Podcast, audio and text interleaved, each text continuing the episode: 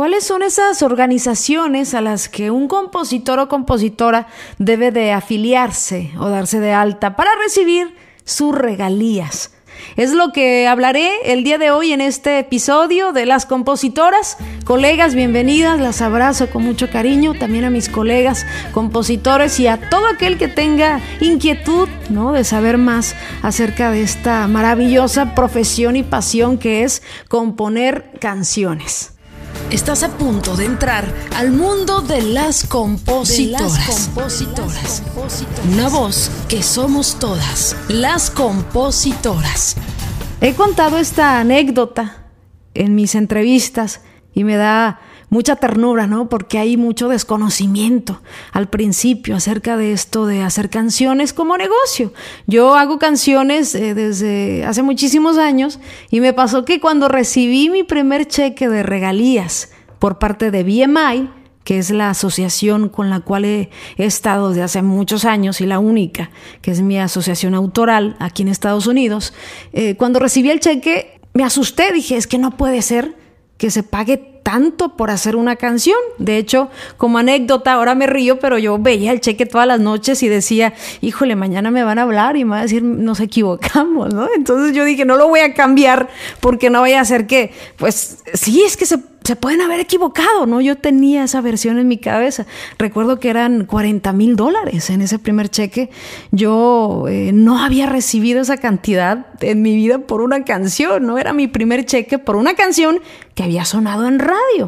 Eh, recuerdo que me esperé un mes y medio hasta que llamé, ¿no? A BMI para comprobar si no se habían equivocado y me dijeron, no, es que de hecho es el primero, ya viene otro y es más grandecito y yo en la madre, ¿no? No imaginé que realmente se pudiera ganar eh, esa cantidad de dinero por una canción. Y qué bonito que, que, lo hice, ¿no? Con esa inocencia, porque para mí escribir canciones antes que ser un negocio es una necesidad y una pasión que viene natural en mí desde hace muchos años. Pero es importante saber del negocio desde el inicio. Es importante la educación. A fin de cuentas, eh, es una pasión que nos puede llevar a prosperar, a vivir decentemente, ¿no? De eso se trata. Bueno, arrancaré con la primera organización que es eh, muy importante y será la primera que es una asociación autoral.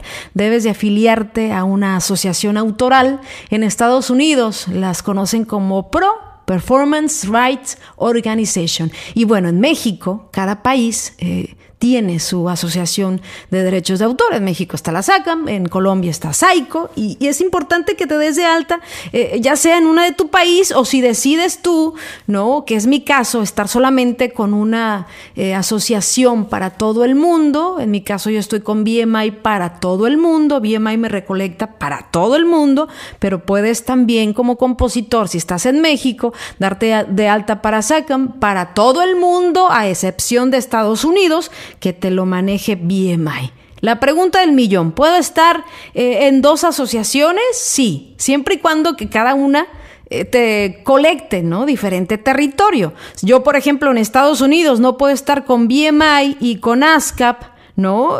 Porque hay choque ahí de intereses. Tienes que permitirle a una asociación que te colecte eh, en un territorio y no a dos en el mismo territorio. No se puede de esa manera. Ya que tenemos esta parte de la asociación eh, autoral, eh, te digo que es decisión personal, ¿no? Unos dicen, no, es que tal paga más, es que tal paga menos. Lo que no saben es que hay un reglamento, ¿no? Interno de, llevar una equidad en cuestión de pagos. Entonces yo creo que más que eso es eh, el tipo de experiencia y de trato que tiene cada uno con diferentes asociaciones y repito, es una decisión sumamente personal. Yo, por ejemplo, ya me estoy haciendo vieja y por cuestión de sentimentalismo y, patriotismo, soy mexicana y, no pertenezco a la SAC de México, ¿no? A la Asociación Nacional de Compositores Mexicanos y ya me viene como esa necesidad eh, más bien de raíz, eh, no tanto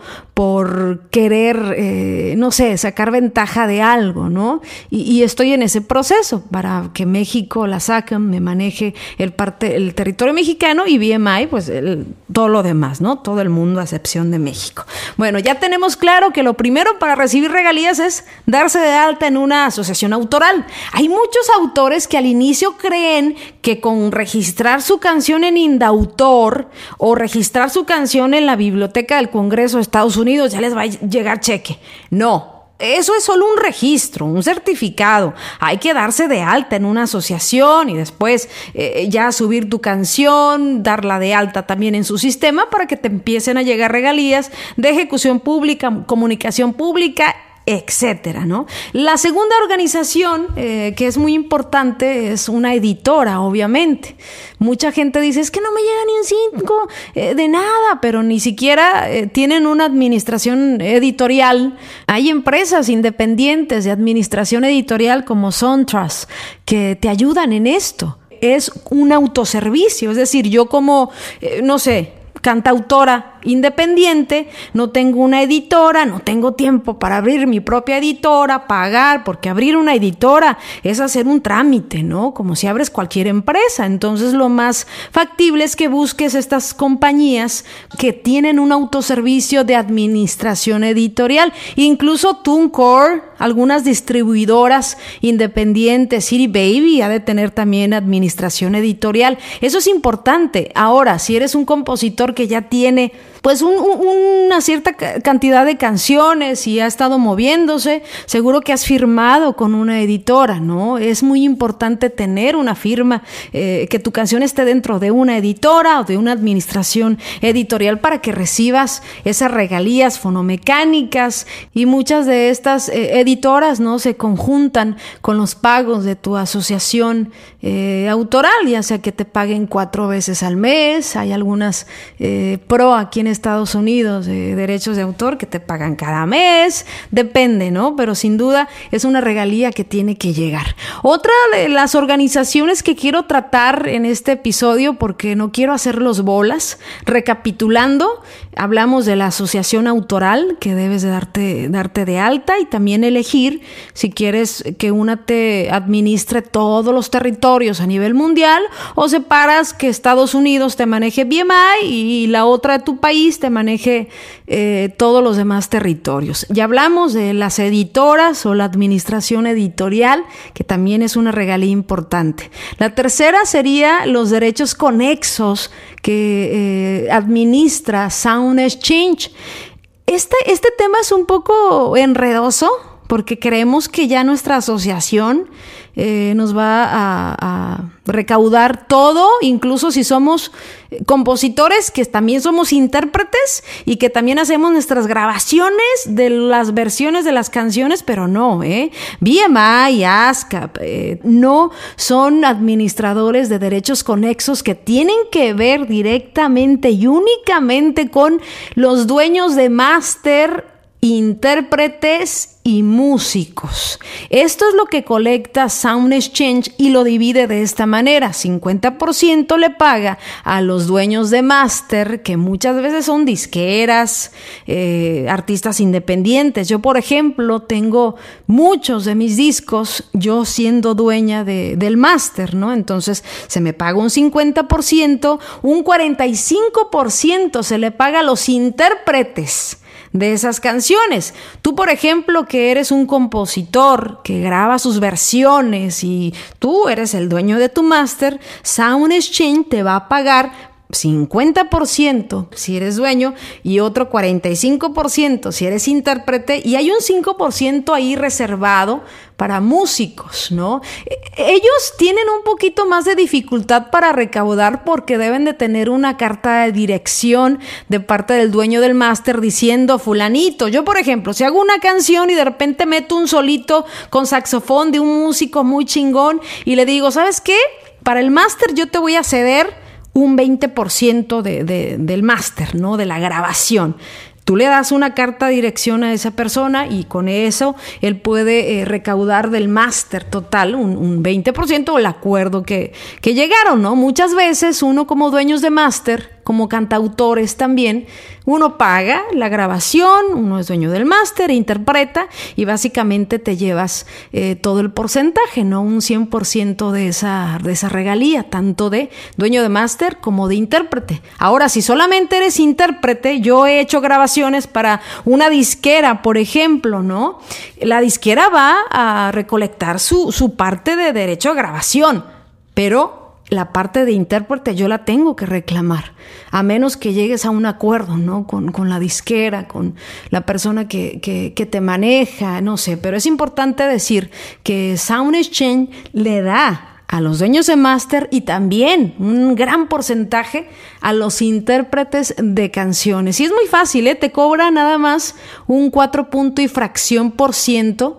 Esa es su cuota por administración y no sale de tu bolso, ¿no? O sea, al instante, no es que pagas eh, una inscripción, no, no, no. Ese porcentaje eh, se va a rebajar de lo que recauden tus canciones. Si tus canciones generan 50, 60, 100 dólares, bueno, de esos 100 le van a quitar el 4% de, de, de cuota administrativa, pero tú no pagas ni mensualidad, ni inscripción, ni por subir tu tema, nada de eso. Algo importante aquí es que no debes de dejar pasar tres años, solamente puedes recaudar. Por ejemplo, si hoy ya te enteraste de esta información y tienes ahí rolitas, que eres dueño de máster y aparte intérprete, empieza, abre tu cuenta, sube tu información, sube las rolas y puedes recolectar de tres años atrás, por ejemplo, desde el 2009, ¿no? 2019, perdón, hasta el 2022. Ya si quieres recolectar eh, rolas del 2014, pues ya no hay, ¿no? Y tú dirás, bueno, ¿y estas regalías qué hacen? ¿O quién se las friega? ¿O cómo? Lo que pasa es que eh, en tres años anteriores, si no recolectaste todo ese dinero, se va a un fondo que después eh, se reparte entre los socios que sí han, han hecho su chamba.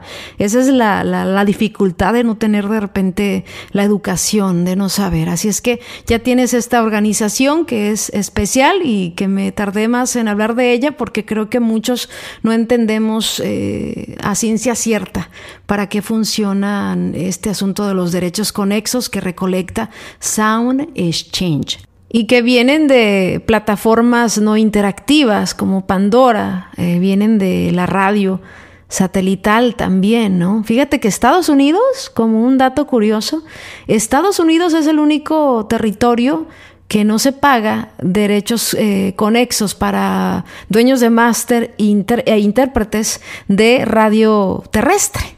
Es el, fíjate qué interesante, ¿no? Eh, uno creería que, que, sí, ¿no? Que tanto los intérpretes como los dueños de máster eh, recibirían una regalía, un por, eh, por eso, porque las canciones en radio, pues generan regalías, pero generan para los autores y para las editoras, ¿no? Incluso muchas de ellas hasta bonus, hit, pero para derechos conexos de dueños de máster e intérpretes no hay regalías por parte de la radio terrestre. Interesante, interesante. Te voy a dejar en la descripción eh, la información y las páginas de cada una de las organizaciones que hablé. Te dejo opciones de eh, asociaciones autorales, también de algunas empresas que dan un servicio de administración editorial para artistas, compositores independientes y también la página de Sound Exchange para que tengas más información. Espero te haya servido este episodio. Ojalá puedas calificarnos con algunas estrellas, si son cinco mejor. Y bueno, compártelo con alguien que pueda servirle esta información. Gracias y nos escuchamos el próximo jueves. Gracias por escucharnos. Te esperamos el próximo jueves en otro episodio más de Las Compositoras, una voz que somos todas. Recuerda seguirnos en nuestras redes sociales como Las Compositoras y darle seguir a nuestro perfil para tener más visibilidad en este podcast.